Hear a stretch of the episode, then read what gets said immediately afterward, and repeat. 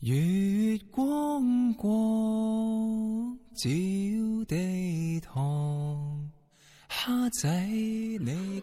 Hello，亲爱的听众朋友们，大家好，欢迎大家收听励志 FM 八五零幺三《流年在路上》，我是小熊。此刻，小熊在自己所在的宿舍楼的下一层，因为这一层目前还没有学生入住，所以比较安静。那么我自己所在的那一层，到现在还是人声喧闹的，很多的同学都在玩游戏。为了安静的录节目，所以我就到这一层来，啊，但是还是能听见他们的声音。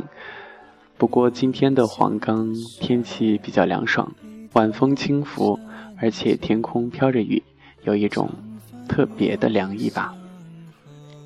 在这样的时节当中。需要一些让人感动的东西。那今天我们的节目跟大家首先来分享一句话。总之，我是觉得让我心里边暖暖的。这句话是：我不知道你是什么人，可是我知道你是我喜欢的人。这是一篇台湾作家龙应台所写的文章，名字就很文艺，《胭脂》。我们一起去欣赏吧。每次到屏东去看妈妈，还没到时先给她电话。你知道我是谁吗？她愉快的声音传来。我不知道你是什么人，可是我知道你是我喜欢的人。猜对了，我说，我是你女儿，我是小晶。小晶啊，她说，带着很浓的浙江乡音。你在哪里？带她去邓师傅做脚底按摩，带他去美容院洗头，带他到菜市场买菜，带他到田野上去看露丝，带他到药房去买老人营养品，带他去买棉质内衣，宽大但是肩带又不会滑下来的那一种，带他去买鞋子、买乳液、买最大号的指甲刀。我牵着他的手在马路上并肩共行的景象。在这黄狗当街懒睡的安静小镇上，就成为人们记得的本村风景。不认识的人看到我们又经过他的店铺，一边切槟榔，一边用眼睛目送我们走过。有时候说一句话，轻的几乎听不见。你家母子儿转来了，意思就是他女儿回来了。见识容易别时难，离开他。是个复杂的工程。离开前二十四小时就得先启动心理疏导。我轻快地说：“妈，明天就要走了。”他也许正用空蒙蒙的眼睛看着窗外的天，这时马上把脸转过来，慌张地看着我：“要走了？怎么又要走了？”我保持声音愉悦地说：“要上班，不然老板不要我了。”他垂下眼睛。是那种被打败的神情，两手交握，放上膝盖，像个听话的小学生。跟上班是不能对抗的，他也知道。他低声自言自语地说：“哦，要上班，要上班。”来，坐下，我帮你擦指甲油。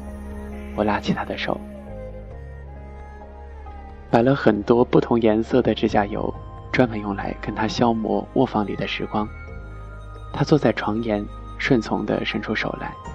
我开始给他的指甲上色，一片一片慢慢上，每一片指甲上两层。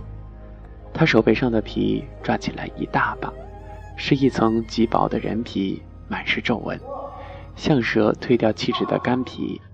我把新西兰带回来的绵羊油倒在手心上。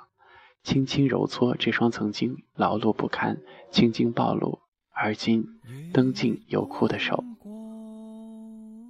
涂完手指甲，开始涂脚指甲。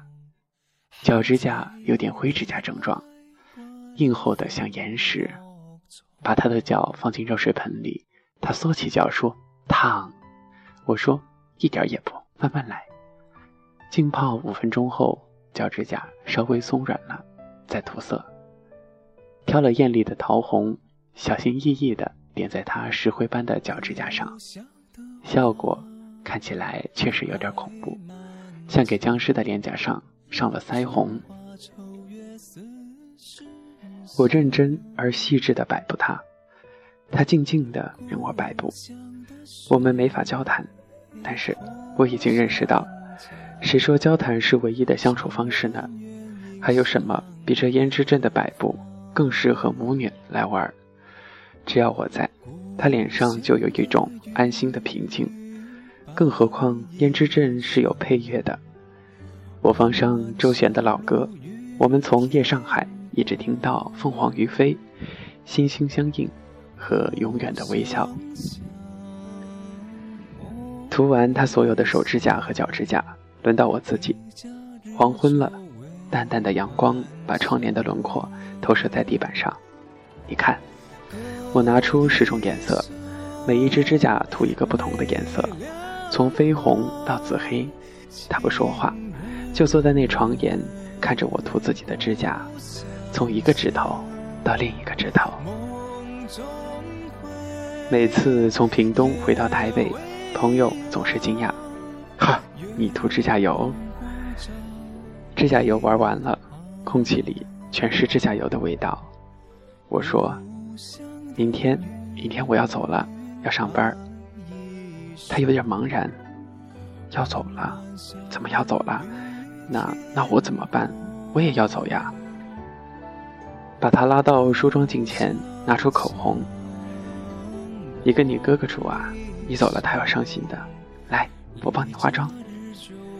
他一瞬间就忘了我要走的事儿，对着镜子做出矜持的姿态。我啊，老太婆了，化什么妆呢？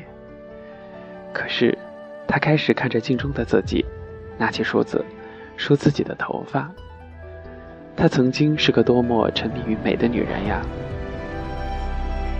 六十五岁的时候，突然纹了眉和眼线；七十岁的时候，还问我他该不该去隆鼻。